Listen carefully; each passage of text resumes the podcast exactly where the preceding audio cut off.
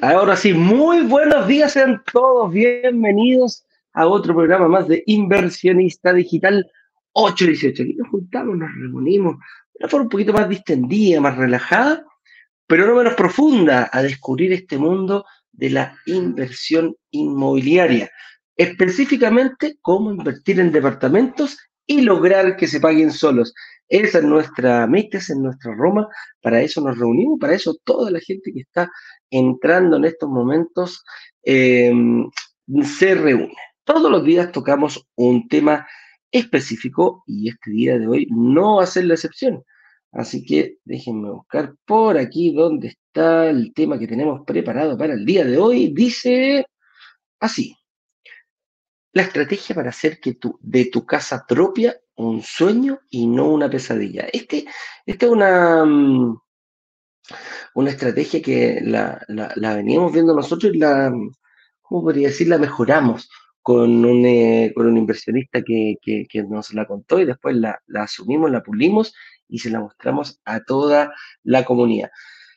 ¿Es malo soñar con la casa propia? Eh, es, cuesta. ¿Por qué es un sueño?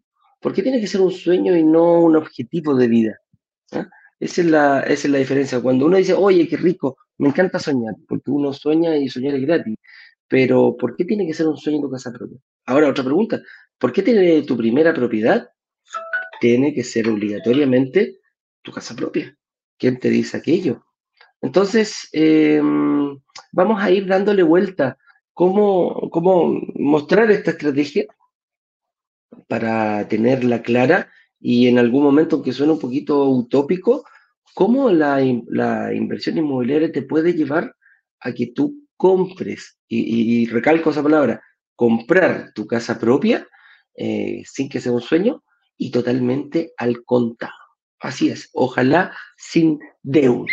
Entonces, para allá nos movemos, para allá vamos andando. A ver, aquí estamos. Ay, que me muevo. Ahí sí. Entonces, con eso dicho, em, estamos, voy a explicar un poquitito en qué estamos. Hoy, precisamente, se nos viene a las 7 eh, de la tarde en punto la clase número 2. La clase número 2, eh, como ya algunos ya la conocen y otros están por conocerla hoy día a las 7 de la tarde, nos enfocamos en lo que sí hay que hacer y cómo hay que hacerlo. ¿A qué nos referimos con eso? Es en la clase número uno, que todavía está al aire para que la puedas ver, ojalá antes de la clase número dos, era lo que no hay que hacer.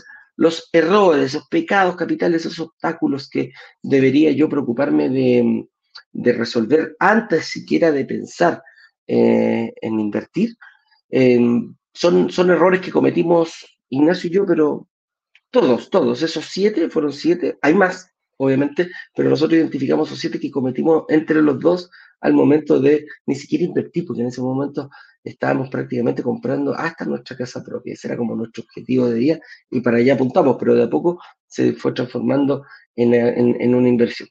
Y en la clase número dos hoy día vamos a ver ya lo que hay que hacer y cómo hay que hacerlo.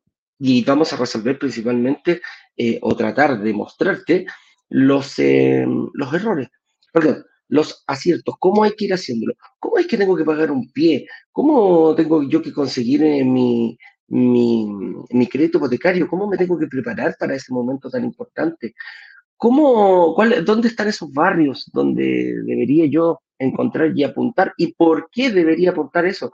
¿Están en Santiago? ¿Están en regiones? Vamos a hablar de barrio emergente, vamos a hablar de ratio financiero, cómo ir planificando en el fondo ya tu estrategia personalizada de inversión. ¿Para qué? Porque siempre decimos que tiene que ser de manera financieramente responsable, para que no afecte ni tu flujo eh, personal, ni menos tu economía familiar. Ese es el objetivo, para allá apuntamos y para allá vamos. Y posteriormente, em, el, el, día viernes ya haremos la clase número 3, pero esa la veremos en aquel momento. Hoy día lo importante es que a las 7 de la tarde en punto, vamos a transmitir la clase número 2, sobre todo para quienes la están esperando con ansias. Em, ¿Qué más? ¿Qué más? Eh, dinos de dónde te comunicas, de dónde nos estás viendo. Me encanta saber eh, desde qué ciudad eh, nos estás viendo a esta hora de la mañana. Y, nada, el día de hoy también voy a tener dos invitados, vamos a tocar este tema, no, controversial, pero bien, bien, bien de moda el tema de la casa propia. Y vamos a, contar con la participación de Claudio Sangüesa, que es especialista en, es el CEO de Saeta, que es una empresa que se dedica al refinanciamiento y al financiamiento de eh, propiedades, específicamente de departamentos. ¿Y cuál es la gracia? Que lo hace con mutuaria, que a nosotros nos gusta mucho. Y hoy día en la noche vas a aprender por qué es mejor una mutuaria comparado eh, al momento, para los inversionistas, al momento de pensar en tomar un crédito hipotecario. Pero antes de eso, em, antes de eso, tenemos a una persona que como tú pasó por este proceso, eh, ya lo vivió, em, ya vivió este workshop, ya vio la clase 1, la 2, la 3, vamos a ver, preguntarle cuántas veces la dio y ya invirtió, porque la próxima semana vamos a tener una oportunidad que cumpla un, edificio, una cantidad de departamentos, que cumpla un proyecto en el fondo que cumpla con todo lo que aprendimos esta semana, todo lo que descubriste, bueno, tiene que ir solucionando. ¿Y cómo lo hace ese proyecto? ¿Qué es lo que nosotros vimos en, este proyecto que cubre todo aquello? Lo vamos a descubrir eh, la próxima semana. Así que, señor director, por favor, haga pasar al set aquí a don eh, Daniel Navarro.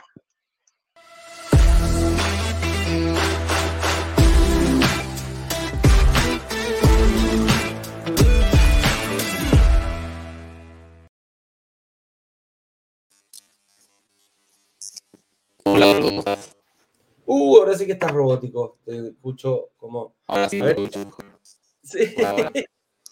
no, escucho, pero muy, muy robótico. Uh, antes estaba bien, ahora eh, no tan bien, amigo mío. A ver, déjame ver acá si puedo upa, irme por acá, por aquí. No, no se ve mucho, pero ya, ahí sí. Ahí está jugando con. Ya. Háblame, Daniel. Hola, hola, me escuchan. Vamos como un robot, como un robot. Sí, como un robot. Eh, eh, trata así, trata de hacer lo mismo. a lo mejor eh, entrando y saliendo se, mejora. Pero era la voz de un robot. Mientras tanto, a ver, saludemos aquí. ¿Quién, desde dónde nos están viendo? Desde Punta Arena, saludos, bien energético el gato. ¿Qué está haciendo mi gata? Ah, sí, está, con los cinco minutos, la voy a ver pasar para allá, para acá, para allá, para acá, para allá, para acá. Oye, mira, Punta Arena, Claudio eh, también es, magallánico, allá de la zona. Así que eh, aquí más que nos saluda. Daniela también nos saluda. A ver ahora. Hola, ¿me escuchan? ¿Me escuchan bien a mí mejor? Sí, pues ahora, sí. sí. un problema de ingreso nomás. Sí, problema de Kino, se pone mañosito. Oye, Daniel, un gusto tenerte por acá. Cuéntanos un poquito de ti, tu nombre, eh, de dónde te estás conectando. Háblanos un poquito de ti para que te conozcamos. Bueno, mi nombre es Daniel Navarro. Eh, soy de la región metropolitana, Maipú. Eh, soy ingeniero de venta como, como ocupación y e ingeniero civil eléctrico. tengo una, tengo una familia amplia, soy casado, tengo dos niñas, salí, como le dicen acá el buen chileno, chancletero. ¿ah? Chancletero, sí. Oye, ¿qué edad tiene tu niñita, Daniel? Tienen, una, la más chiquitita va a cumplir tres ahora, en el 10 de septiembre, y la, la otra en noviembre cumple ocho años. Ah, Así que ah, estoy recién empezando. Estoy, niña, ¿Qué tienes tú, Daniel? Tengo 39. Ya, perfecto. 39 años. ¿Y en qué momento te picó este bichito de la inversión inmobiliaria? ¿Cuándo fue? ¿En la universidad? ¿Más adelante? ¿Hace pocos meses? Sí, no, de hecho, en la universidad ya estaba con esto. Uno, uno, uno, de hecho, leíste el clavo. O sea, uno cuando sale de la universidad sale con mucho miedo, mucha incertidumbre. Eh, uno estudió, no sé, cuatro o seis años y dice, chuta, al término de la carrera, dice, bueno, ¿y dónde, qué es lo que hago? ¿Dónde saco? Empezó a ganar mis primeras lucas. Y la verdad que para mí, fue, para mí particularmente fue bastante súper difícil. O sea, como ingeniero, eh, yo tenía una renta, ganaba, no sé, por decirte una cosa, y no, no, no, no es mentira, pero 250 mil pesos como ingeniero. Entonces tú decís, chuta, la brutalidad eh, o, cómo de repente se aprovechan algunos eh, de, de, este, de cómo empieza a iniciar y tú, tal cual como tú lo dijiste, empieza este tema del, de ir adelante y empieza a soñar con este tema de la casa propia, a cómo, cómo yo llego a esto con 250 mil pesos, eh, viviendo con tus papás. Entonces empieza a tomar otras otras medidas y ahí es donde eh, uno se empieza a forzar y, yo de alguna u otra forma eh, creo que he tenido buena, buena educación financiera, que no todos creo que la tienen. O sea, lo que yo gano lo gasto. Y eso generalmente es lo que hacen el 100%, la gran mayoría de la, de la, gente. Entonces, eh, eh, eso es una de las cosas que, que, que las clases que, que ustedes dieron, eh, finalmente, de entre la 1, 2 y 3, lo, lo, dicen. Y, y, si tú tienes, lo tienes claro, puedes empezar a invertir, ya sea en, bienes raíces o, en otras cosas. Va a depender de lo que tú estimes conveniente y tu, tu, tu, propia situación y capacidad lo permita. ¿ya? Entonces, de ahí empezó el bichito y, y, y tenía ya tengo 39 años y dije, ya, bueno, no, no, no, no, no voy a seguir esperando, ya estoy que avanzar, eh, no lo posterguemos más. Y una de las cosas que cuesta más es el eh, sacarse el miedo. O sea, el miedo de invertir, el miedo de decir, bueno, chuta, ¿qué voy a pasar con esta plata que estoy juntando y que, que tengo acá? No la voy a perder. Eh, es algo que que en algún momento también te escuché diciendo, chuta, eh, ya pagué un pie, ya, ya, ya puse los cheques y, bueno, el tiempo empieza a pasar, te empieza a doler la guatita, chuta, no veo, no veo nada y bueno, son cosas que uno tiene que eh, perder el miedo, eh, tratar de, de, de, exacto, y, y, y, tener conocimiento de lo que uno está haciendo finalmente, eso, es estudiar arte. Oye, Daniel, mira, te voy a pedir un favor. Tu cierre del, del chaleco toca justo el, al otro lado. Al otro. Acá. Ahí, sí, perfecto. Hay que no te toque ni con la barba, ni con nosotros los hombres nos pasa eso. Oye, mira, Dani, cómo, cuándo, cuándo, conociste a Broker Digitales? Eh, ¿cómo, cómo, cómo, llegaste a, a, nosotros? Ya sé que por las redes sociales, pero ¿hace cuánto tiempo? sí, eh, bueno, investigando. O sea, eh, el bichito como, como como tú lo dijiste, eh, no, no, empezó hace un par de meses. Son varios años que, que ya vengo. Eh, he estado conociendo harto, digamos, brokers, ya desde el punto de vista de acciones y, y bienes raíces. he leído un par de libros, em, revistas, artículos que, que, me han permitido, que me permitieron llegar a ustedes a través de las redes sociales y que me convencieron en cuanto a, la entrega de información. O sea, es muy difícil eso. El, hoy en día se está dando mucho.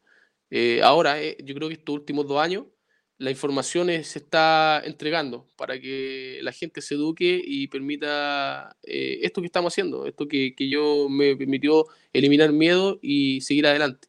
Creo que eso es una de las ventajas que, que Brokers Digitales lo, lo tiene. Oye, ¿y cuál crees tú que es ese principal miedo que tú tuviste o obstáculo que al momento ya de empezar a conocer un poquitito esto, de ver los primeros lives, dijiste, chuta máquina, aquí me voy a tener que esforzar un poquito más, no sé, ¿cuál fue lo, que tú encontraste? Lo que pasa es que los, miedos principales de, eh, chuta, ¿qué me va a pasar? ¿Qué, voy, a eh, perder? ¿Qué voy a, eh, yo, yo tengo una, una, una, capacidad de ahorro eh, que, que, me ha permitido básicamente porque también me tengo que posponer otras cosas. ¿ya?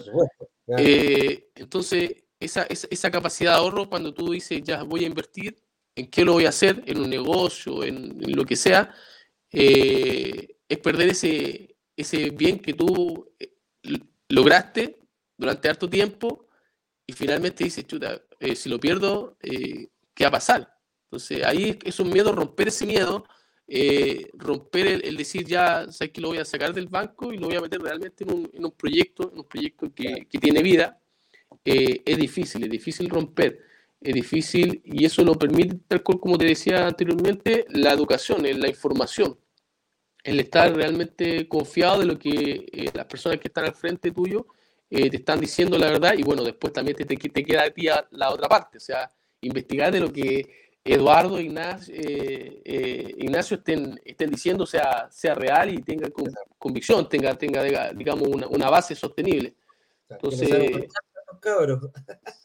es que es cierto, es, pues, cierto, o sea, esos son parte de los miedos que, que uno, que uno tiene como persona, persona natural eh, y que tiene que de alguna u otra forma romper.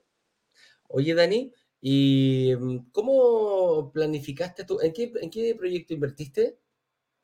En, en don, Claudio de la Cisterna. Perfecto. Mira, ahí se escucha, se están diciendo que se escucha mal y, se de, empezó un chirrío, un chirrío muy fuerte. A ver si lo podemos. Ahí se escucha mejor. Por ahí se escucha un poquito mejor.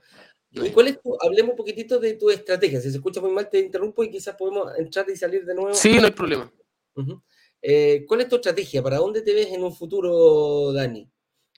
Bueno, la estrategia final, eh, yo creo que la de todo inversionista es que tú logres una, o logres una, libertad financiera, o sea, de que estés viviendo de la renta. Eso sería, yo creo que lo ideal para todo, para todo inversionista.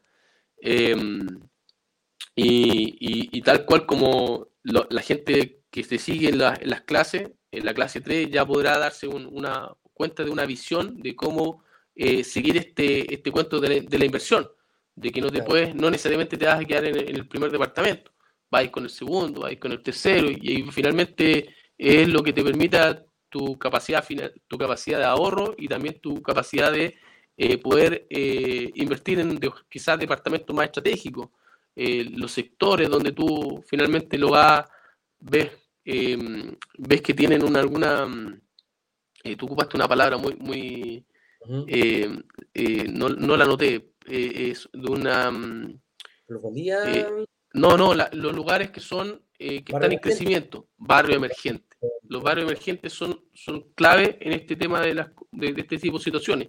Y yo creo que la gran estrategia es esa, donde podamos ganar la mayor cantidad de plusvalía en los proyectos que estamos invirtiendo. Ahora se puede dar, como también no, y eso es parte del riesgo del, juego, creo yo. Entonces, esperemos que siempre le, podamos chuntar. Así es, ese es el objetivo y para eso hay que hacer la due diligence, como dicen los gringos, que es la debida diligencia. Para eso hay que tratar de estudiar, eh, aprender, informarse de, la mejor forma posible. Y bueno, y una de las formas de hacerlo es el workshop. ¿Viviste el workshop? ¿Cuánto? ¿Viviste más de uno? Sí, sí, la verdad que agarré un, día un, live, hice muchas consultas, me respondieron todas, eso fue fantástico, porque no siempre se da eso. Eh, y así fui matando entre workshop y workshop eh, dudas que me iban saliendo, eh, también investigando de forma paralela. Y, o sea, ¿cuántos vi? La verdad que no, no llevé la cuenta, pero fueron, fueron, varios, fueron varios fueron varios para poder. yo creo que antes de tomar la decisión, o sea, finalmente dije, ya, maté todas las dudas, eh, no me quedan más, bueno, démosle nomás. Y, y eso fue lo que pasó, sí, sí, claramente. Buenísimo. Oye, Dani, te quiero agradecer el, el, el, hecho que hayáis venido hoy día. Algo que le quieras decir a la comunidad que están hoy día en la, en la clase número 2, que están expectantes, ¿cómo lo viviste tú? ¿Qué consejo le daría a las personas que están ahí y dicen, chuta, ¿será verdad esto? O, vendrá realmente una buena oportunidad al momento del, lanzamiento? ¿Qué consejo le darías tú a, esa gente que todavía tiene dudas? Bueno, primero que todo, que, vean las clases, vean los live, estén ahí en todo, traten de matar la mayor cantidad de, dudas que tengan eh, para poder eh, eh, dejar abajo los miedos. educarse, creo que, quizás no quedarse con, con, con, brokers digitales en cuanto a conocimiento, sino que también salgan al otro lado para ver que realmente lo que están diciendo eh, es posible, em, eh, que se puede hacer. Yo creo que eso es una cosa fundamental. Claramente tienes que dejar otras cosas de lado, no todo eh, se puede hacer en la vida y al mismo tiempo. Es muy difícil. Así que eso también son prioridades y son cosas que uno tiene que poder evaluar. Y cuando uno tiene familia también no es solamente uno, sino que también tienes que eh, eh, verlo con, con, tú sabes, con la, con la mano que aprieta. ¿ah? Así es, con la señora, ¿eh? Exacto. Con tu pareja, hoy día podemos decir con tu pareja, ¿no? Sabemos Sí. Exactamente. Pero sí, claro, con tu pareja y con la persona que decidiste seguir adelante. Oye, Daniel, te quiero dar las gracias, amigo mío. Muy valioso tu, tu testimonio. Un cariño grande a tu señora, a tus dos hijas. Eh, qué bueno que, que, que, estás en este, en este proceso y créeme que estáis, estáis partiendo. Nunca es tarde para comenzar. Claro. Eh, hay gente que dice, chuta, 39, 40 años, ya no, esto ya no es para mí. El otro día veía una entrevista de, que le hicieron al chavo, fíjate, eh, a, a, Roberto Gómez Bolaños cuando, como, como, él, y le dicen cuándo partió, dice, nunca es tarde para comenzar. Cuando yo hice la primera vez el Chapulín Colorado, tenía 42 años. Y cuando hice por primera vez el Chavo, tenía 43, casi 44. Entonces, eh, él mismo lo dice, eh, nunca es tarde, nunca es tarde para comenzar, así que nunca hay que autoeliminarse de esto. Daniel, Exacto. un abrazo grande, un abrazo grande. ¿Algo que quieras decir antes de irte que no te haya preguntado? Eh, no, no, creo que creo que eso, eso es lo, lo, que le comenté, yo creo que les puede ayudar harto a la, a la audiencia. Buenísimo, buenísimo. Te mando un abrazo grande, cariño a toda tu familia y nos estaremos viendo prontamente, Daniel. Un abrazo grande. Un abrazo para ti, Ignacio, y a, al señor director también. Que esté muy bien. Dale, que te vaya bien, nos vemos. Igualmente. Chao, chao, que estén bien.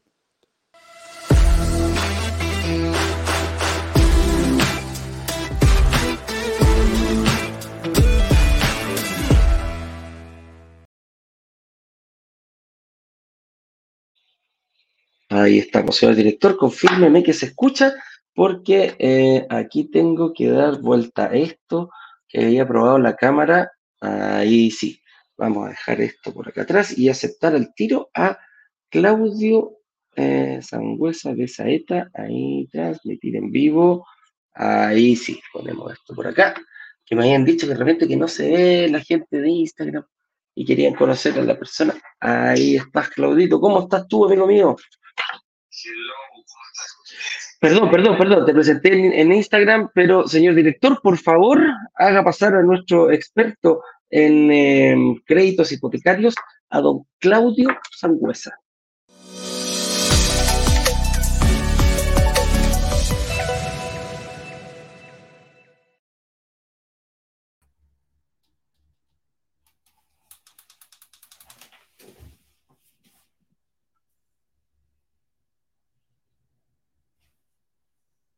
El señor director me dice que se escucha bien.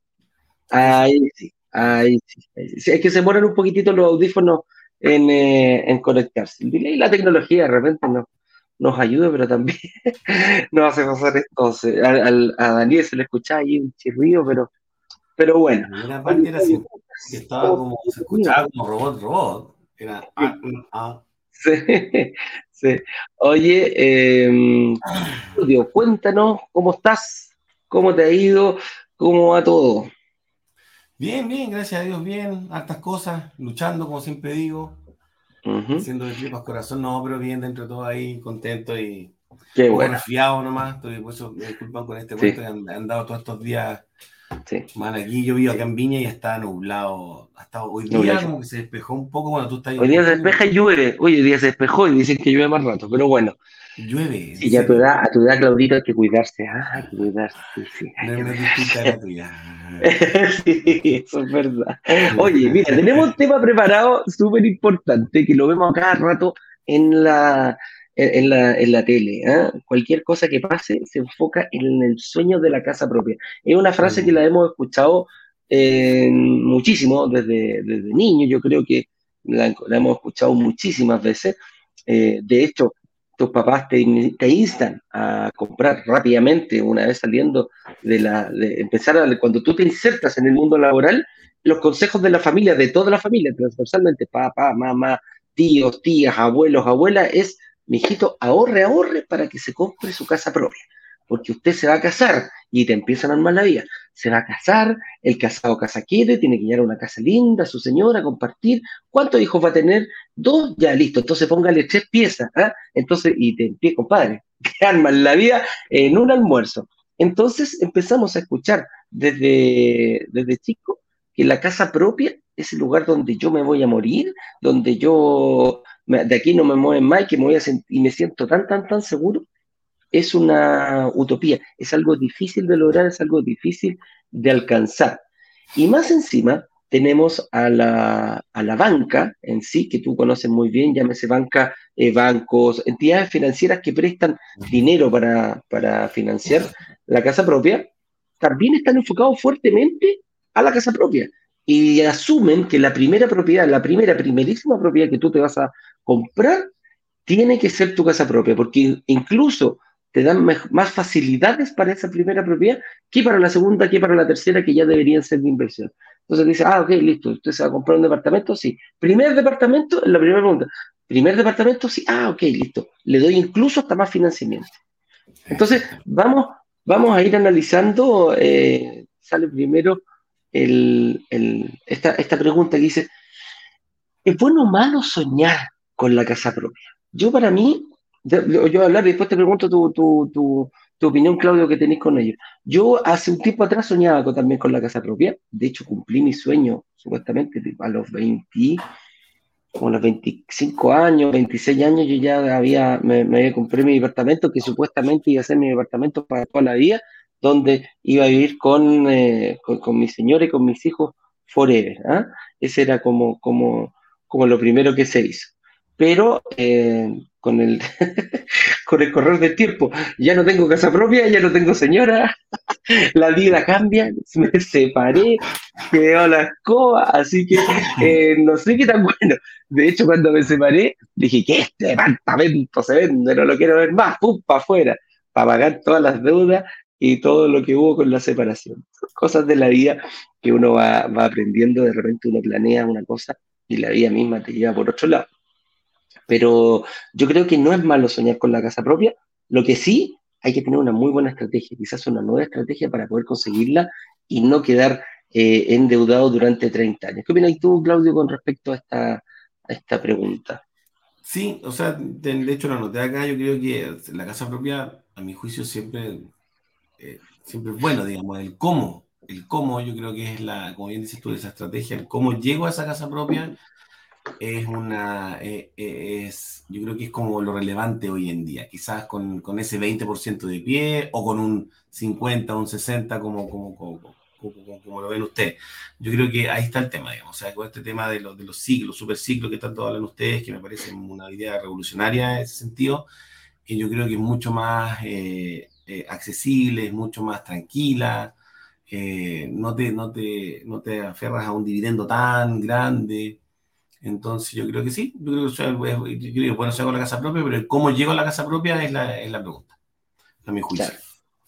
el, el, el, cómo es lo importante. ¿Y cuándo se puede convertir en pesadilla este, mm, cuando se puede convertir en pesadilla este sueño de la casa propia, es cuando yo hago esfuerzo sobrehumano para tener mi casa propia, porque el hecho de, es hasta bien mirado, es hasta bien mirado socialmente el hecho de tener una, casa propia. Y ahí es donde hay que tener ojo los esfuerzos que yo puedo hacer para obtener mi casa propia. Llámese que em, tenemos que tomar en cuenta que hoy en día la forma normal es ahorrar eh, ahorrar el pie. Eh, cuando yo ya tengo un pie ahorrado, busco la casa. Después de buscar la casa, digo, ok, esta es la que me gusta. Pido un crédito, 30 eh, años, lo más probable, y de ahí me pongo a pagar la casa. Pues. Y si yo proyecto el que va a pagar esa casa, voy a ser yo. El que se va a encargar de mantener esa casa soy yo y la tengo que meter dentro del presupuesto familiar y todo lo que conlleva tener, eh, tener una, casa. Ojo, hablamos de la casa propia porque es puede ser un departamento, puede ser un terreno, puede ser una parcela, puede ser el lugar que yo elija para vivir. Puede estar en regiones, puede estar en Santiago, exactamente lo mismo por eso. Pero cuando se convierte en pesadilla, cuando yo por lo general, no sé si ha pasado, hay un dicho que dice que el pasto siempre es más verde en la casa del vecino. Eh, y es como, eh, no sé si la, especula que venga se ve, ¿eh? cuando los dos papás están cortando el pasto y se empiezan a hacer competencia y que mi jardín acá, que mi jardín acá, y uno dice, y, a eso me refiero con cuando, cuando yo empiezo a cotizar una casa, me voy por el lado de eh, tener un presupuesto. Y por lo general, uno siempre se sale el presupuesto, pero se sale el presupuesto hacia arriba. Uno dice, oye, mira, sí, mira, oye, mira, esta otra que vi acá eh, tiene, viene con quincho, oye, mira, la otra viene con piscina, pero ¿sabéis que no es tanta la diferencia? Estamos pagando 150 millones, 160 da exactamente lo mismo, sí, podemos apretarnos un poquitito. Y ahí empieza la, idea innovadora y dice, oye, gordo, vi una casa por 180. ¿Qué son 30 palitos más? ¿Qué son 30 palitos? Y es más, soy tan buena pareja que vamos los dos juntos en esta casa. Y se les ocurre incluso eh, complementar renta para, poder eh, conseguir la, famosa casa. ¿Y qué pasa muchas veces?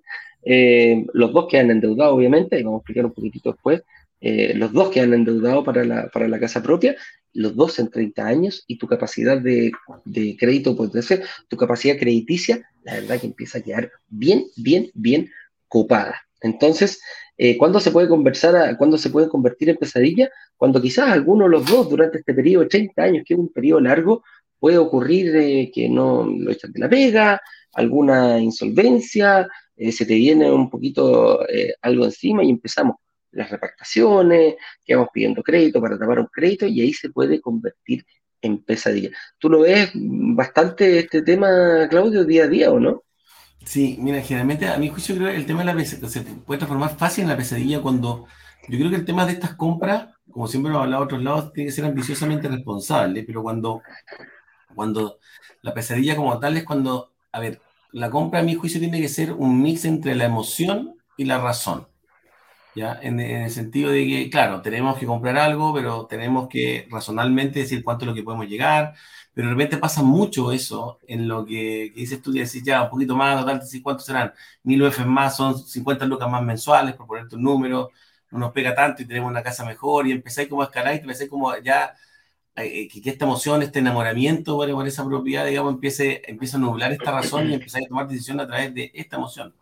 Y quizás sea cosa contraria, pero me pasa mucho, no, no, no, es, no es lo que hacemos todos los días, pero para algunas personas que se están escuchando que de repente compran, una, hacen, compran un terreno y se compran una parcela como de autoconstrucción, y empiezan a construir en el terreno, yo te podría decir que el 99%, y pongo, por no decir 300, digamos, por no ser tan absoluto, pero yo creo que el 99% de las personas que empiezan a autoconstruir con su hogar, toman, hablan con el constructor, con el inmobiliario, no sé, que le construyen la casa y dice ya, tengo un presupuesto de 3.000 UF, y cuando empiezan a construir, empiezan a, llegar como, no sé, pues el, ya la, cerámica, el proyecto de la cerámica, no sé, 3.000 pesos el metro cuadrado de cerámica.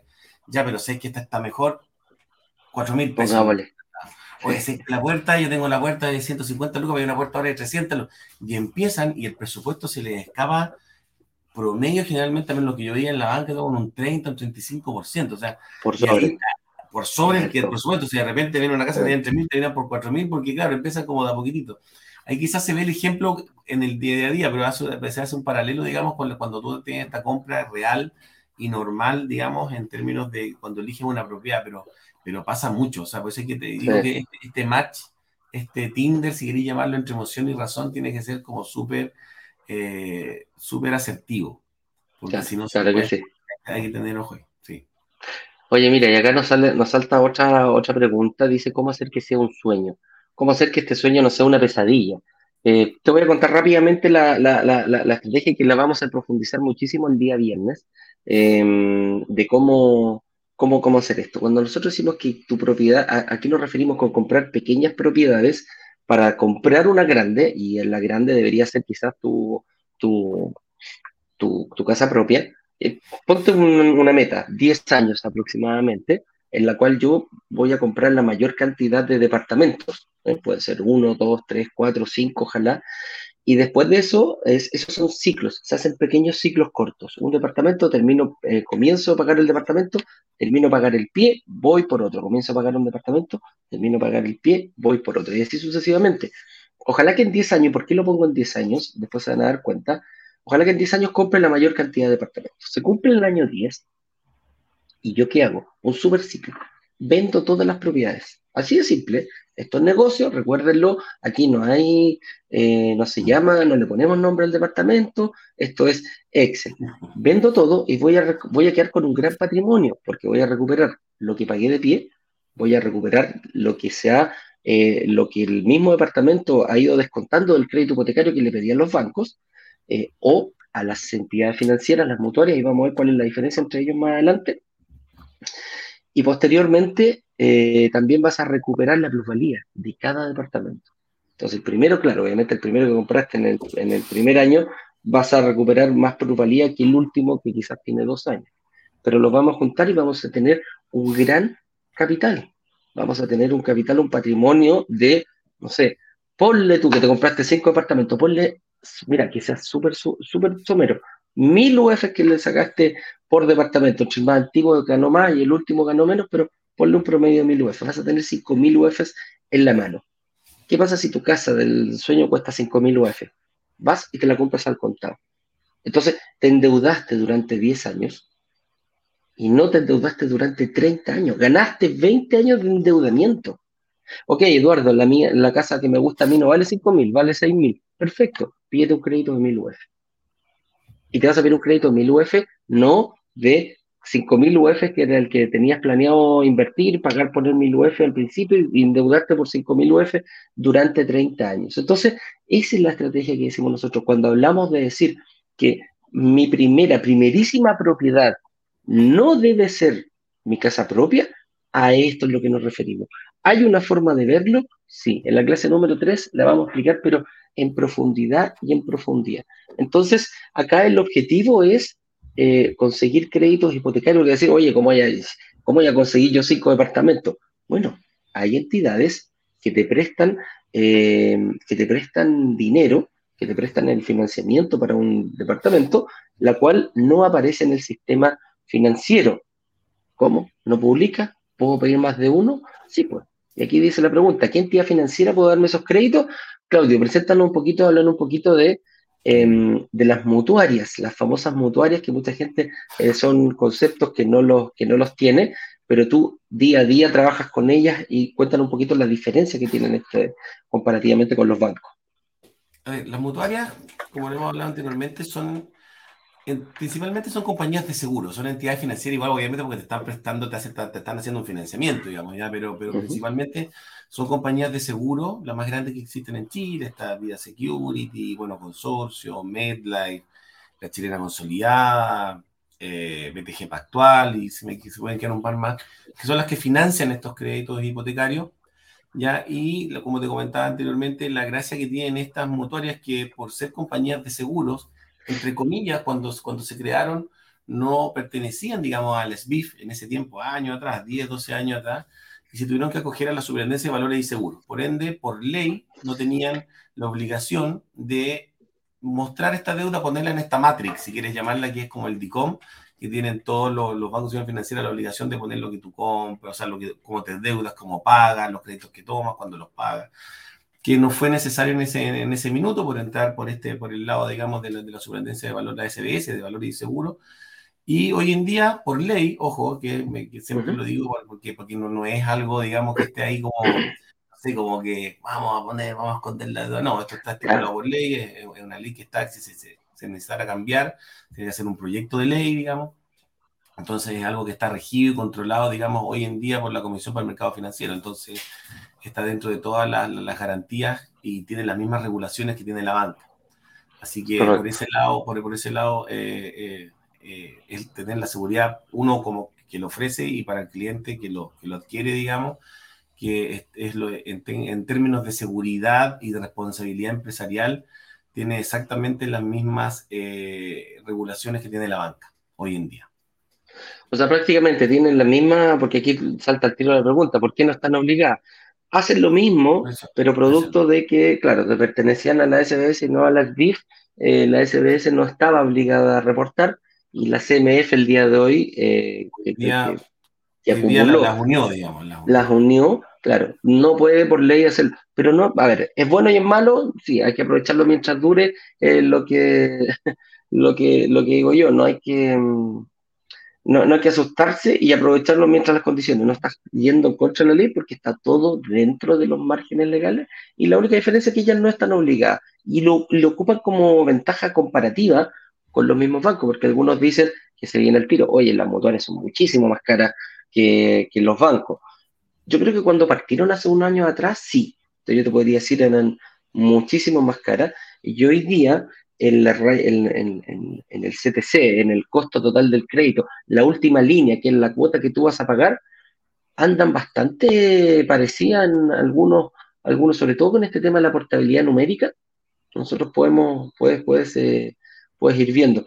¿Tienen tasas más caras? Sí, pero tienen seguros más baratos. Por lo tanto, a la hora, al final, eh, prácticamente se pueden encontrar. ¿Hay bancos más caros? Sí. ¿Qué mutuarias? Sí. ¿Hay mutuarias más caras que bancos? Sí. También se da. Es un mix que, se, que lo vemos a diario y dependiendo única y exclusivamente de la entidad financiera con la que estemos eh, tratando, ¿no, Claudio? Exactamente, sí. Si hacemos un timeline, lo más siempre vamos a encontrar que las que hubo un caso excepcional, digamos que fue entre como que, lo que yo he visto, al menos en, mi experiencia de estos casi 15, casi 18 años, yo trabajando tanto en la banca como en, como en la como en mutuaria.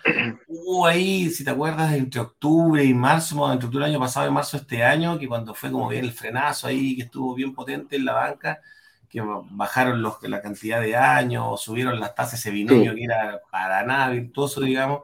Las mutuarias tuvieron tasas eh, poco más bajas o más bajas que la banca, en definitiva, pero generalmente la generalidad nos da que las tasas, la tasa en neta, digamos, el, el siempre hemos tenido las tasas un poco más altas, pero un 0,3, un 0,4, si la banca está al 4, la motora estará al 4,4, 4,5, pero como bien dices tú, como son las mismas compañías de seguros las que financian estos créditos hipotecarios y principalmente los seguros de incendio, sismo y de gravamen, ya, insisto, perdón, principalmente los de incendio y sismo, eh, ellos mismos nos paseamos este como corredor de seguro que tienen que generalmente todos los bancos y tienden a ser un poco más baratos eh, en ese ítem, entendiendo que si llegamos a la última línea, digamos que es el valor del dividendo como tal, tendemos a netearnos un poco. Lo que quiero decir con esto es que si, que si tuviéramos iguales condiciones de, de plazo, monto y tasa, exactamente igual, hiciéramos la misma simulación, las mutuarias con, estos tres, con estas tres variables idénticas, sí la mutuaria debería quedar un poco más bajo por el, por el ítem de seguro. Hoy en día tendemos a netear.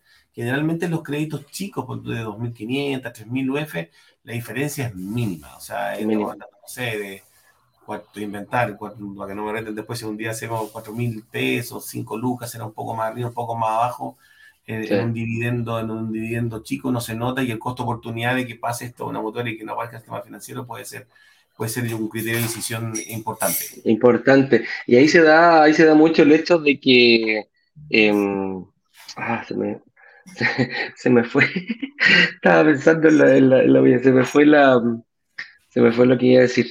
Pero mira, pasemos aquí para. Ah, esto era. Para comprar mi casa propia, ¿sigue siendo conveniente una mutuaria o un banco?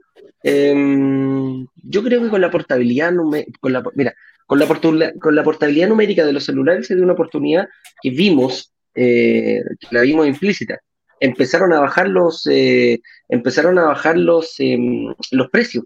Al final el que salió favorecido fue el usuario. ¿Te acuerdas que los precios antes de la portabilidad numérica, las compañías como tú, si te querías cambiar de compañía tenías que perder el número, eh, era muy difícil. Entonces no decía, ah, no, pues yo sí, te puedo ofrecer algo muchísimo más barato, pero pierdo el número y eso te, frenaba a cambiarte de, preferías seguir pagando más, pero quedarte con tu número porque te traía muchísimos problemas el cambio de número. Bueno, con la portabilidad financiera también está pasando lo mismo. Creo que llegamos a un momento de, paridad, de repente una motoria saca una promoción, puede quedar incluso más baja que un banco, a lo mismo los bancos también, sale uno, después entra otro y el favorecido somos nosotros finalmente los, los usuarios finales. ¿ya? Entonces, eh, aquí viene una pregunta. Para invertir, yo ya sé que eh, promovemos y, creo que es una muy buena opción el hecho de tener una mutuaria. Pero para mi casa propia, Claudio, ¿será también, eh, podré ocupar estas mutuarias para, para financiar mi casa propia en caso que quisiera comprármela? Sí, lo que pasa, yo creo que aquí depende mucho de la estrategia que, el inversionista tenga. ¿ya? De repente nos, pasa, nos, pasa en algún minuto que eh, a veces recomendamos ciertamente es que eso hay que verlo caso a caso, ¿ah? pero lo que se recomienda en un principio, no sé, que tú que todos los departamentos de inversión, sean dos, tres, cuatro, bueno, los, que sean, quizás pasarlo a mutuaria, siempre comprarlos en mutuaria, en definitiva, para que esta deuda no aparezca y en el caso que tú necesites o quieras, o tú quieras comprar tu casa propia en un futuro y no, y no, vendas todos los departamentos, no hagas este gran super ciclo en definitiva y quieras quedarte con algunos, tenga esta capacidad en la banca disponible en definitiva para poder llegar a esta casa propia, a esta casa ya quizá un poquito más grande, de un monto más abultado. Correcto. Tenemos este mix, tenemos la libertad. Ahora puede ser al revés también. Puede ser, ¿sabéis que yo, mi casa, yo quiero, estoy, no sé, me, entramos a la emoción de nuevo, quiero comprarme esta casa hoy, ahora como sea. El gusto. porque esta es la oportunidad, una tremenda oportunidad, no la puedo perder, pero quiero invertir.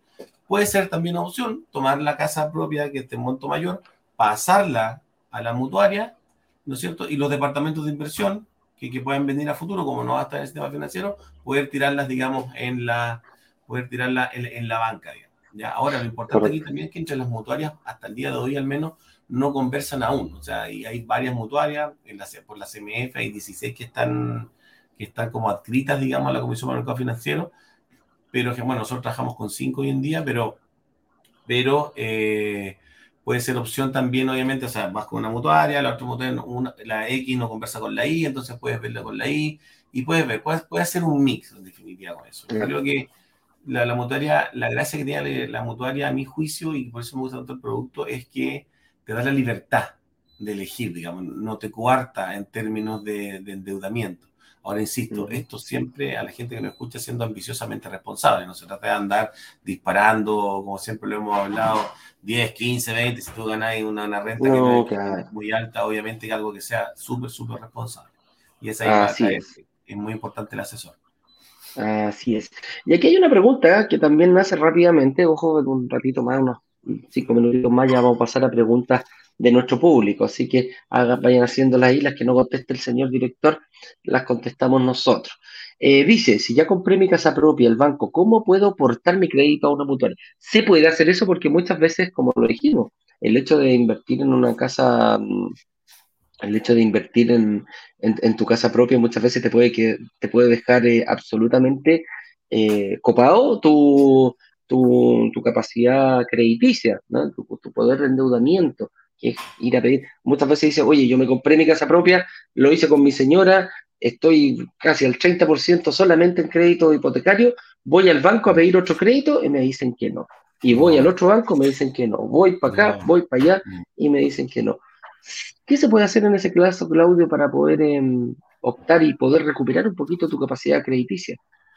Exactamente, mira, como te comenté anteriormente, como tanto con las mutuarias como los bancos están en, eh, en, la Comisión para el Mercado Financiero, se pueden hacer todos los productos que tiene la banca, que los tiene generalmente las mutuarias. Me refiero a, refinar el tema, al término de refinanciamiento. Nosotros podemos refinanciar esa propiedad que la tienes en el banco X y traspasarla a alguna de las mutuarias que tenemos y en el momento en que la mutuaria que la mutuaria le haga el pago al banco, digamos, o sea, Eduardo, sé que yo tengo la, mi, en el banco X, lo compras con una mutuaria, la mutuaria va y dice, pásame el crédito para Eduardo, pásame el crédito de Eduardo para acá porque me lo refinanció conmigo, la mutuaria le hace el pago al banco, al momento que la mutuaria le hace el pago al banco, en ese minuto la deuda, la, deuda desaparece, y como desaparece principalmente, no por un tema por arte magia, ayer justo me, una cliente me preguntaba, ¿por qué desaparece? Es un tema administrativo. Al yo pasar, tú, como la mutuaria le hace el pago de tu crédito al banco, ¿no es cierto?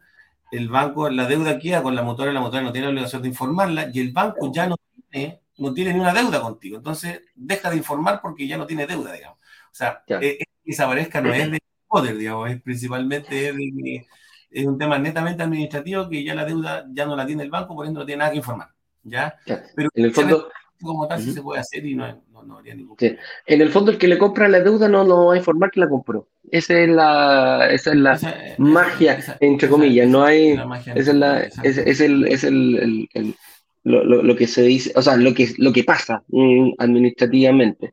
Entonces, em, claramente puedo, puedo hacerlo. Conviene siempre, Claudio, en algunos momentos, dependiendo del, del estado del crédito, ¿Cómo lo haces tú cuando, cuando la gente dice, oye, yo quiero refinanciar sí o sí?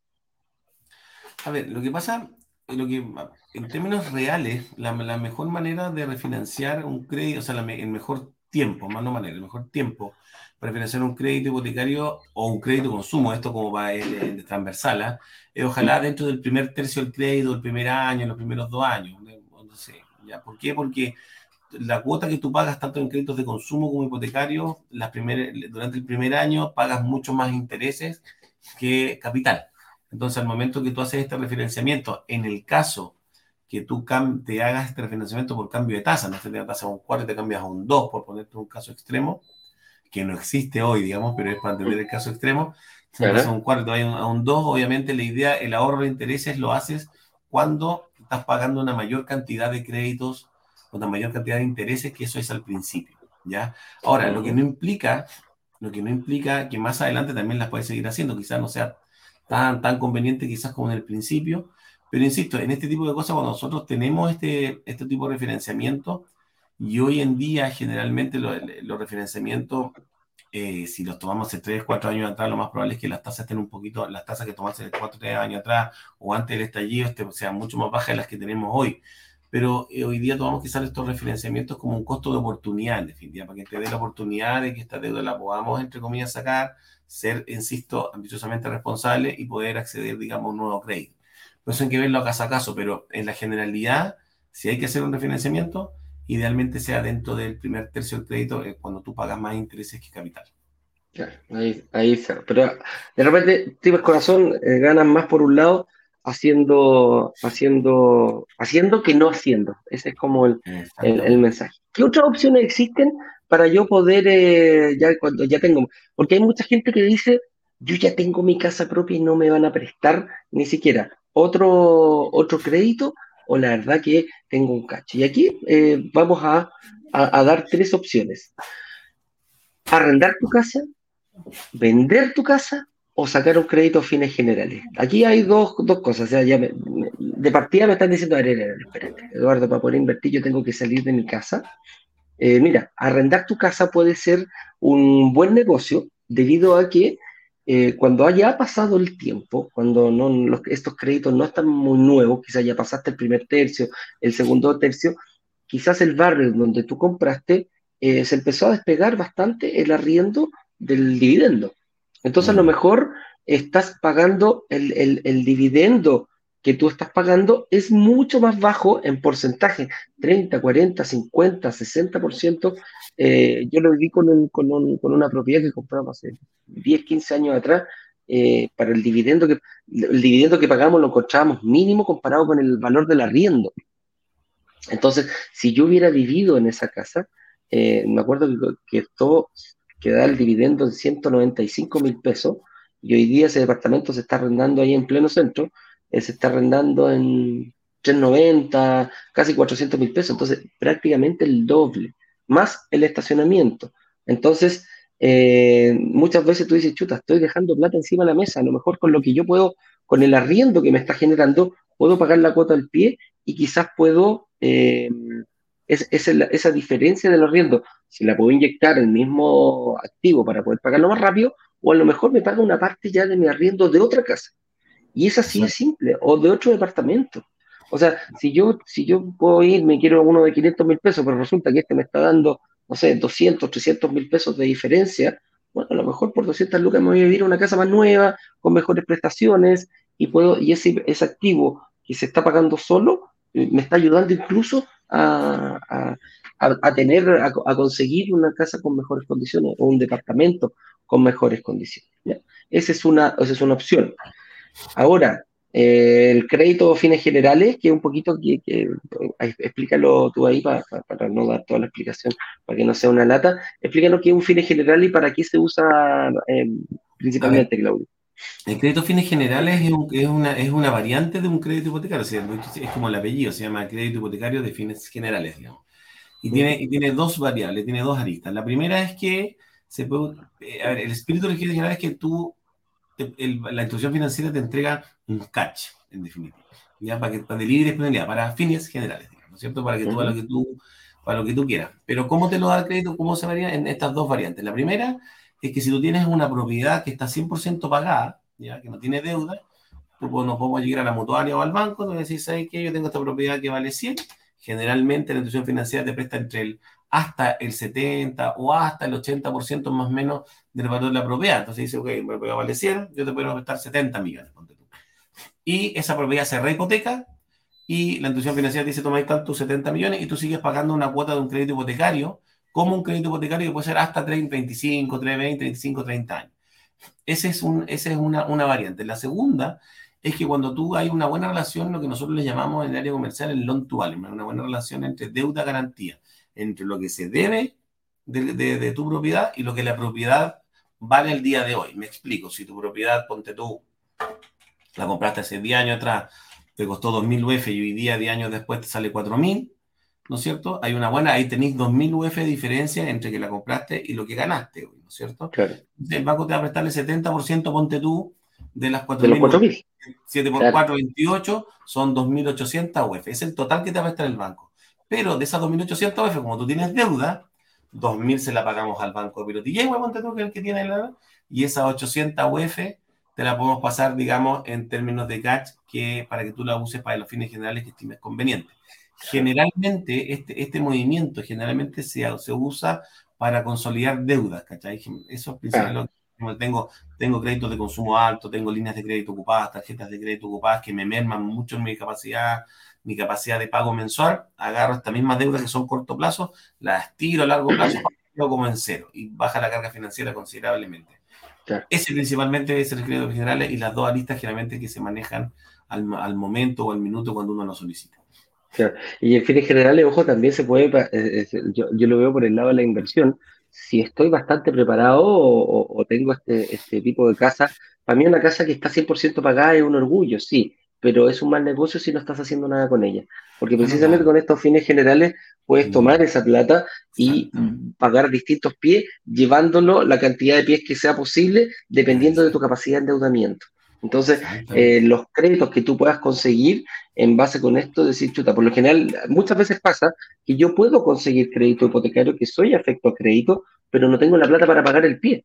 Quizás un fines generales eh, de tu casa, de una casa propia, la casa tuya, la casa familiar, eh, ahí hay que ver, hay que ver bien cómo, cómo se puede hacer eh, te puede dar la posibilidad de comprar quizás uno, dos o tres departamentos. Entonces, es muy importante. Y la última, eh, antes de pasar ya a preguntas, em, es venderla.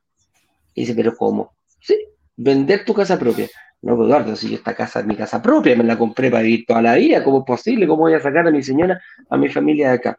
Quizás cuando ya tiene mucho tiempo, el barrio ya se te consolidó y quizás comprarte una casa eh, arrendar, eh, arrendar en, un barrio más consolidado o en un mejor barrio, eh, sobre todo casas que se compraron hace muchísimo tiempo. El otro día conversaba con una, con una inversionista, me decía, Eduardo, yo compré en el sector de Tobalaba, Vespucio y Elícer Parada, ese triángulo que queda ahí, donde prácticamente donde vive tu hermana, ese, ese mucho, durante mucho tiempo fue un sector que había muchas casas y se empezaron a hacer edificios de baja altura hasta el día de hoy el plano regulador eh, permite edificios de baja altura, pero resulta que las inmobiliarias, como ya no tenían más, empezaron a comprar paños, echaron abajo tres, cuatro casas, porque eran casas grandes, y mandaban edificios, mandaban edificios eh, hacia, hacia arriba. Pero resulta, me dijo, yo compré uno de los primeros departamentos que se hicieron acá, y yo lo compré, me dijo, en 8.200 UF, resulta que mandaron a tasar el departamento, hace, me dijo, lo compré hace 15, 20 años atrás, Hoy día este departamento está sobre las 6.000, 6.500 UF. Entonces me dice, ¿qué hago? Y dije, ¿te conviene venderla? Me dijo, ¿te, acomoda? Me dijo, la verdad que ya como que está un poquito chico, un poquito apretado porque creció la familia. En ese caso te conviene vender tu casa, quizás dar un buen pie para, para, mantener, eh, para mantener eh, tu casa propia y buscar algo más grande, quizás en otro sector, y le puedes sacar un cachito para eh, invertir en departamentos, quizás dar un pequeño pie para un departamento de inversión. Entonces, de repente, una casa eh, que está completamente pagada puede generar otras propiedades y es por ahí donde tenemos que verlo. No tengamos miedo a arrendar tu casa, venderla, pedir un crédito a fines generales para poder, eh, para poder entrar en este mundo de inversión. De repente su, esa, casa pagada 100% puede ser un trampolín que te ayude muchísimo a, acelerar bastante el proceso de, eh, de inversión en departamentos y lograr que se paguen solos. Vamos a preguntas de nuestra gente porque la verdad que tenemos una alta, eh, siempre hay alta, viene harta gente y se queda esta tarde con nosotros y obviamente tiene hartas preguntas que, que, que pasen. qué bueno. Regio y simpático, cáchate, qué buen, qué buen nombre. Regio y simpático, mira, ¿eh? qué buen nombre. Dice, tengo una casa que me queda un año por pagarla ¿El crédito a fines generales te lo dan en pesos con tasa hipotecaria o en UEFs más la respectiva tasa de interés, ya que la UEF es casi otro interés alto?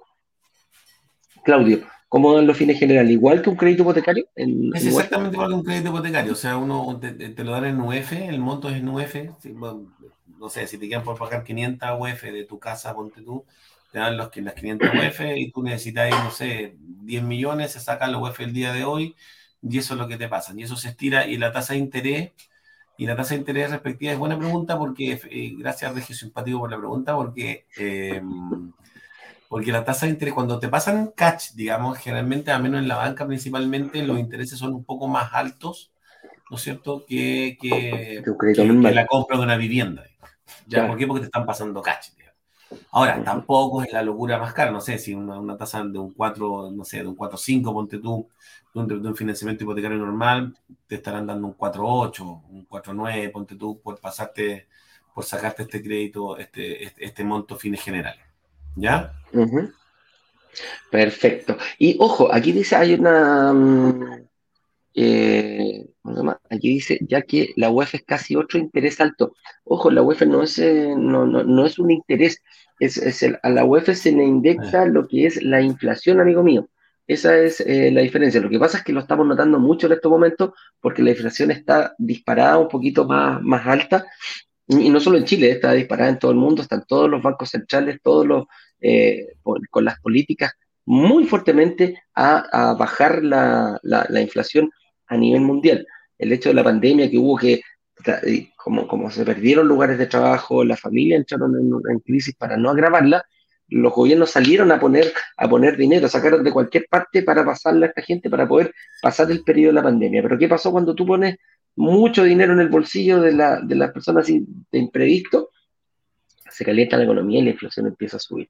Hay alto poder eh, adquisitivo, pero hay pocos productos. Entonces, ese, esa merma hay que ir eh, viéndola y, la, el Banco Central sube las tasas de, política monetaria, pero eh, la, UEF, la UEF empieza a subir, empieza a subir, por lo tanto, eh, afortunadamente, como los contratos están en UEF, incluso los contratos de arriendo que tú haces para arrendar están en pesos, pero se le indexa el IPC cada tres, cada seis meses. Lo estamos viendo, hay mucho en la empresa de administración, está muy de moda firmar contratos y que se les vaya moviendo cada tres meses, fíjate. Antes era una vez al año, después pasó a ser seis meses y ahora cada tres meses se le está subiendo el valor del, del arriendo. Entonces, por ese lado, eh, quedaría más, más, o menos neteado, porque la UF, ojo, no es un interés, es el IPC, el costo de la vida mensual, el índice de precio al consumidor, el que se le indexa esta moneda que nos ayuda bastante a saber el costo de una propiedad rápidamente. Así que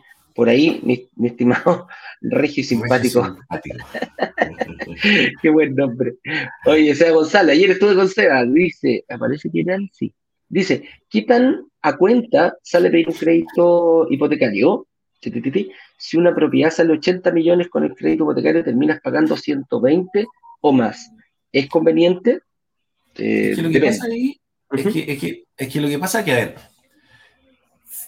claro, si tú, lo quizás Eduardo lo vayas en términos de inversión, si nosotros nos vamos a poner el costo total del crédito, digamos, obviamente te va a salir tu pediste 80, te va a ir 120 millones, quizás un poco más. Claro. Pero el tema es que en el caso, si, claro, el apalancamiento principalmente está dado porque la gran mayoría de nosotros, me incluyo dentro de ellos también, no tenemos 80 millones para poder comprar la propiedad, digamos, ¿no es cierto? Eso en términos quizás de la casa propia, o sea, obviamente necesariamente nos tenemos que apalancar en la banca, digamos, con una cierta cantidad, porque 80, 100, 120, 200, los millones que sean, digamos, obviamente uno no los tiene para poder, para poder hacerlo y ahorrarnos estos esto, esto, esto, intereses del costo total del crédito. Ahora, en términos de inversión, Sebastián González, que tengo el, anillo nuevo acá, Sebastián, en términos de inversión, González, tú, tú me podías ayudar también ahí, Eduardo, en ese sentido, es que obviamente e, es conveniente, si tú compras una propiedad de inversión, obviamente estás generando lucas con un, con un pie mínimo que estás poniendo. Entonces estás moviendo plata, estás generando, estás moviendo, estás generando como patrimonio o activos por un, que quizás no sea tan necesario poner, aunque los tuvieran los 80 millones, quizás no sea tan necesario ponerlo 80, porque estáis, en definitiva estáis trabajando con menos plata y generando mayor, mayor, mayor plusvalía. Usted se maneja mucho más en ese, en, ese término, Eduardo. Ahí. Sí, mira, ¿qué tal la cuenta se le pedir? Nunca hay que pedir el crédito completo. Es distinto un crédito hipotecario, es totalmente distinto a un crédito consumo. ¿Por qué? Porque el crédito consumo, por lo general, tú decís, oye, voy a pedir 10 millones porque necesito 10 millones para comprarme un auto, para hacer la, piscina, la, razón que tú quieras. Y sabes que lo vas a pagar en dos años y sabes perfectamente la cantidad porque multiplicas el valor, el valor cuota por la cantidad de eh, por la cantidad de cuotas. Ese es el costo total del crédito. El costo total del crédito, un crédito hipotecario, eh, ¿lo podemos llevar a 30 años? Sí. Vas a, oye, incluso te puede salir hasta 160 millones, mi estimado Seba. El tema es que eh, no sé si vas a, no sé si vas a, llegar a los 30 años. Nosotros como inversionistas, el objetivo es ir buscando lugares con mayor plusvalía. 4, 5, 6, 7, 8, 9 años, yo ya estaría pensando en vender si el barrio que en un momento fue emergente se empieza a consolidar. Si la plusvalía comienza a descender, yo creo que es momento de decir, amigo mío, me voy para otro barrio, se vende este departamento y voy, a, y voy en búsqueda de mayor plusvalía. ¿Por qué? Porque si, ¿para qué voy a estar ganando el 4, el 5, el 3%, si en otro barrio puedo ganar el 8, el 9, el 10 y quizás un poquitito más? Hemos visto plusvalías del 10, de 12 hasta el 15%. Entonces, nosotros como inversionistas nos movemos por ese lado. Entonces, el costo total del crédito, el CTC, que es lo que tú estás diciendo, que es multiplicar la cuota del crédito hipotecario por la cantidad de cuotas, eh, no es un factor determinante al momento de, invertir. ¿eh? Esa es la, la explicación. Exacto. Alexis Vázquez nos dice, ¿cuánto es el porcentaje que te presta el banco para hipotecarios de fines generales, Claudio? Eso, bueno, ahí lo comentamos anteriormente, varía, puede ser hasta máximo lo que yo he visto, máximo hasta el 80%. Hoy en día, al menos las mutuarias están prestando al 70% y, tengo entendido que algunos bancos algunos bancos están al están entre el 75 y el 80. Mira, va entre el 70 y el 80, Alexis, como máximo. Ahí está, va a depender un poquito de tu capacidad de pago y cómo estés tú también, porque recuerda que el banco dice, ok, listo, déjame la casa, pero tú me tenés que ir pagando mensualmente este, este, esta cuota. ¿Mm? Ese fue el punto, porque en definitiva yo te puedo prestar el 70% de la propiedad de 300 millones, te estoy inventando, estoy siendo exagerado. Sí, sí. Te presto el una cuota? de 300 millones, me queda una cuota, no sé, un dividendo de un millón, pero si tú ganas, si tú ganas un millón y medio, obviamente no te la van a dar, tiene que haber un mix, digamos, porque acuérdense, y esto es buen punto, a los fines generales sigue, sigue rigiendo la misma eh, norma que nos dicta la CMF, que es que tu dividendo no debe exceder el 25% de tu ingreso. exactamente igual, o sea, tú puedes tener una propiedad que tiene valga 100 millones y tú puedes estar 80 o 70, pero si el dividendo excede ese 25%, tengo que ajustarme a lo que tú ganas mensual. Correcto. Mira, dice Doc, si me quedan 15 años de un crédito hipotecario una tasa del 5.33 con la banca, ¿me conviene renegociar? Eh, la tasa de interés con una mutuaria, yo creo que te va a convenir única y exclusivamente, sí, única y exclusivamente si la tasa es más baja. Ese, y, eso, ojo, y eso porque si le quedan 15 años, si le quedan 15, ahí depende ver eh, a cuánto tiempo lo tomó, pues si lo tomaste, no sé, pues a, a 18 y lleváis solamente 3 años pagados, puede ser que sea conveniente porque todavía estáis pagando más interés que amortización.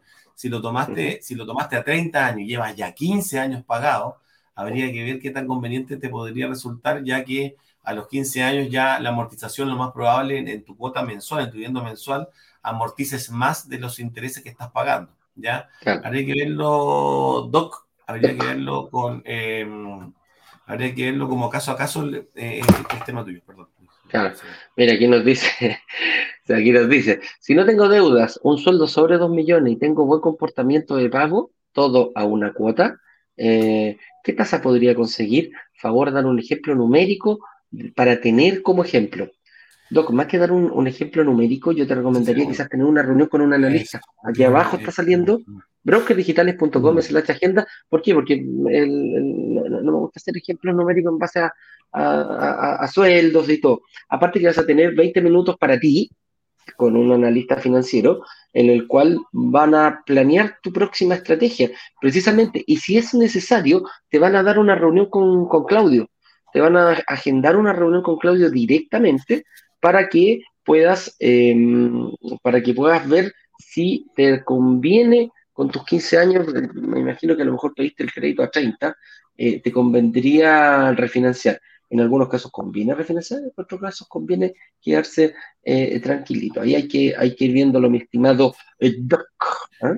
Se necesita un mayor análisis, sí. Sí, se necesita más, más profundo, más variable, no solamente el sueldo ni la tasa.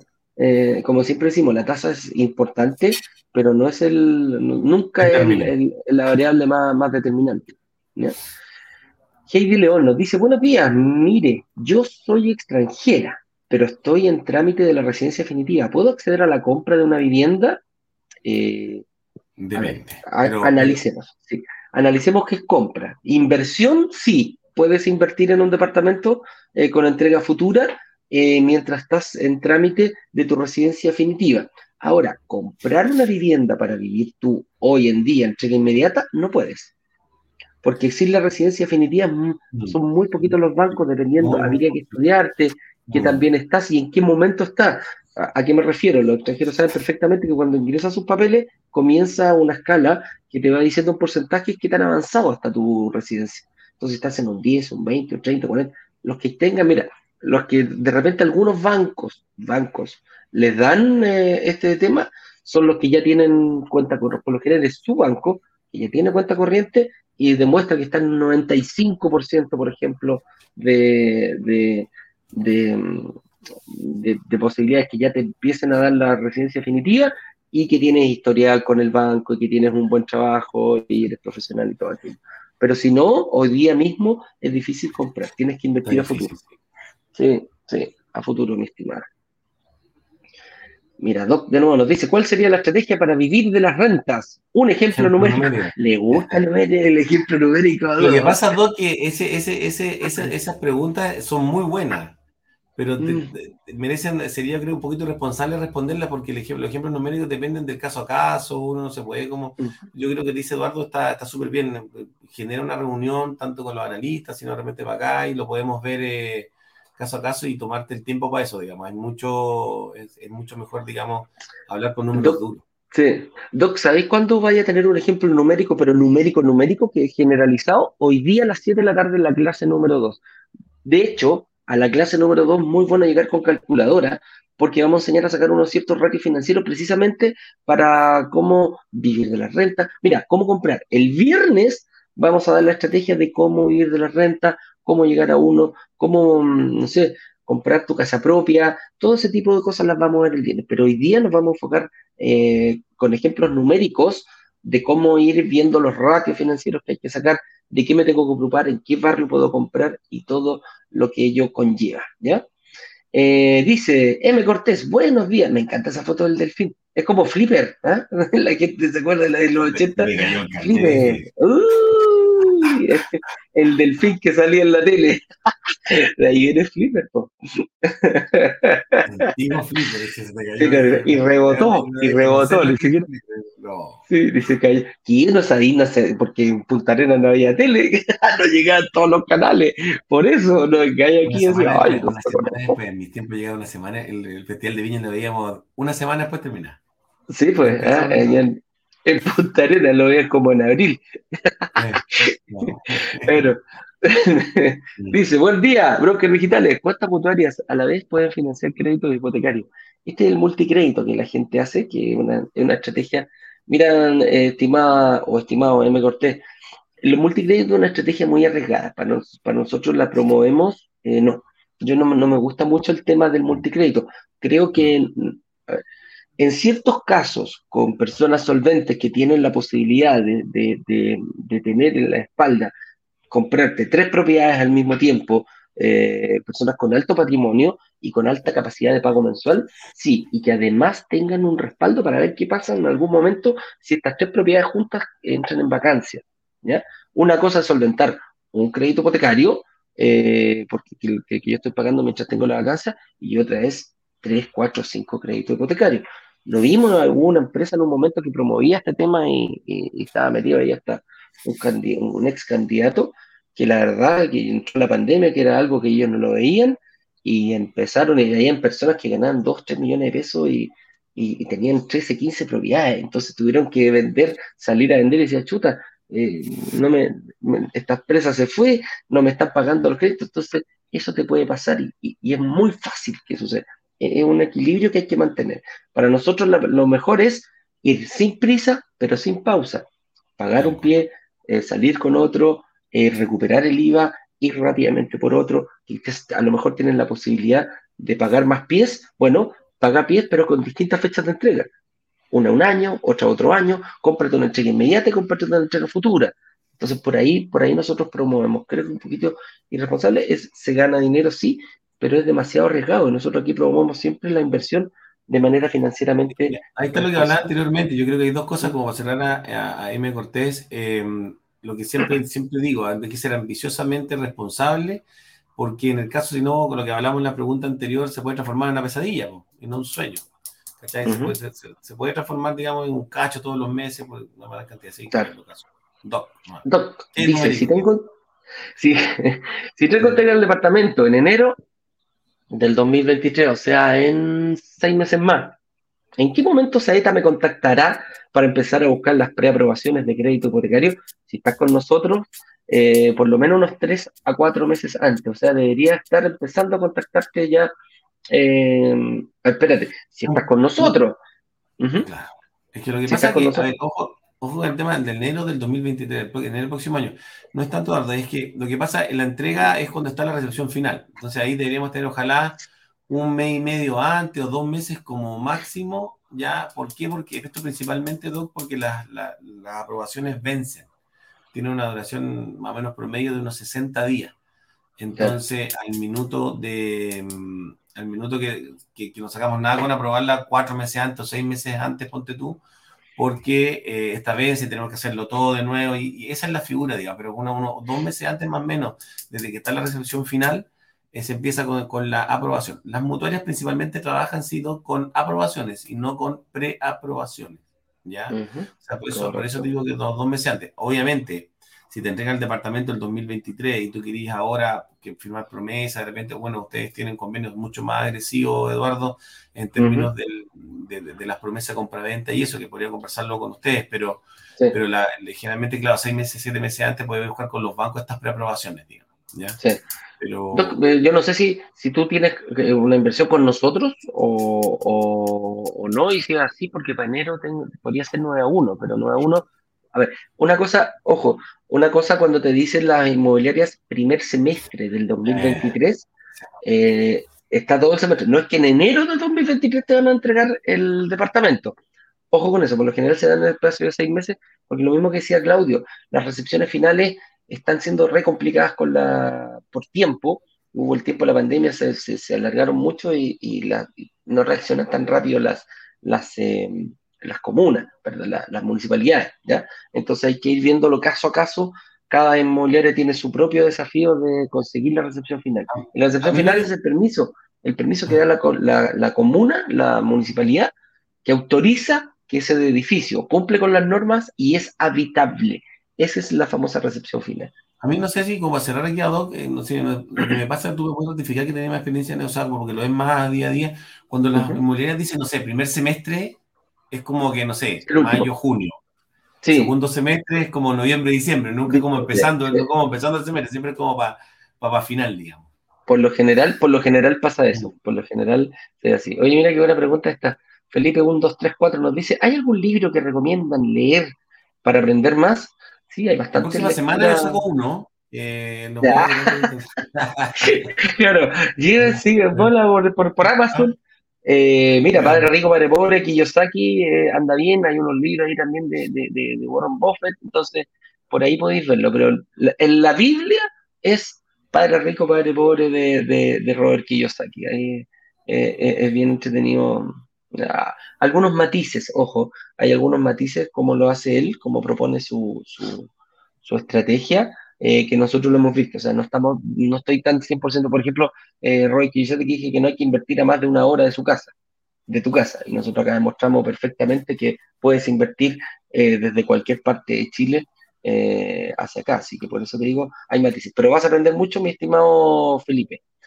¿Qué más? ¿Qué más? ¿Qué más? ¡Uh! Estamos muy pasados. ¿Dónde, rápidamente, dónde revisamos la plusvalía mensual o anual? Toc eh, portal inmobiliario, te metes en el lugar donde tú quieres invertir o, donde estás, ves departamentos más o menos de la misma, de la misma, mm, eh, de las mismas características y puedes sacar, te aparece la plusvalía cómo se comportó en los últimos tres años y eh, los últimos seis meses. Entonces, TokTok tiene una muy buena, una muy buena data con eso. Oye, Claudio, vamos a ir cerrando, mi estimado amigo. Te quiero agradecer, te quiero agradecer enormemente eh, tu presencia, no había visto la hora. Recuerden, mis estimados, hoy a las 19 horas en punto, la clase número 2. si, no has visto, si no has visto la clase 1, es importante que le eches una miradita y lo veas en brokerdigitales.com slash clase 1 para que lleguemos preparados. Lo que sí, a toda la gente que va a estar hoy día en la noche, calculadora es una muy buena recomendación porque vamos a sacar cálculos, vamos a meter las manos a la masa y no son las manos hasta el codo para eh, lograr ver bien cómo empezar ya a planear tu propia eh, estrategia de inversión inmobiliaria. Y vamos a hacer un, hoy día a, las 14 horas, a las 3 o 14 horas, y creo que lo va a ver el, equipo al mediodía, eh, una actividad por, por Instagram, solamente para la gente de Instagram pregunta, respuesta, la gente que tiene dudas de la clase 1, ¿qué vamos a hablar de la, en la clase 2? Todo eso lo pueden preguntar al mediodía. Vamos a estar en vivo en directo, no sé si vamos a estar los dos con Ignacio, voy a estar yo, pero ahí lo vamos a ir em, viendo. Con eso dicho, Claudia, amigo mío, te deseo un abrazo grande. Muchas gracias por venir. Gracias por la invitación. tus datos y nos vemos. Nos vemos hoy día a las 7 de la tarde en punto en otro en otra en la clase número 2. Así que, no, en eso dicho, que estén bien. Nos vemos. Chau, chau. Chau, chau, chau, chau.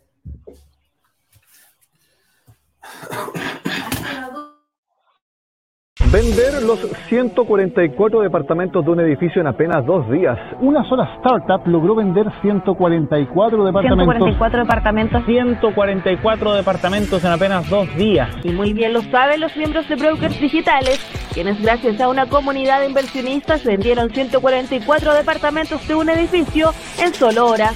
La comunidad tiene el poder de negociación, igual que un gran fondo de inversiones que es capaz de comprar y negociar consecuentemente un edificio completo. Cuando se abre la, opción de reservar, en cuestión de 48 horas, 24 horas, todos los, todos los departamentos del edificio son reservados.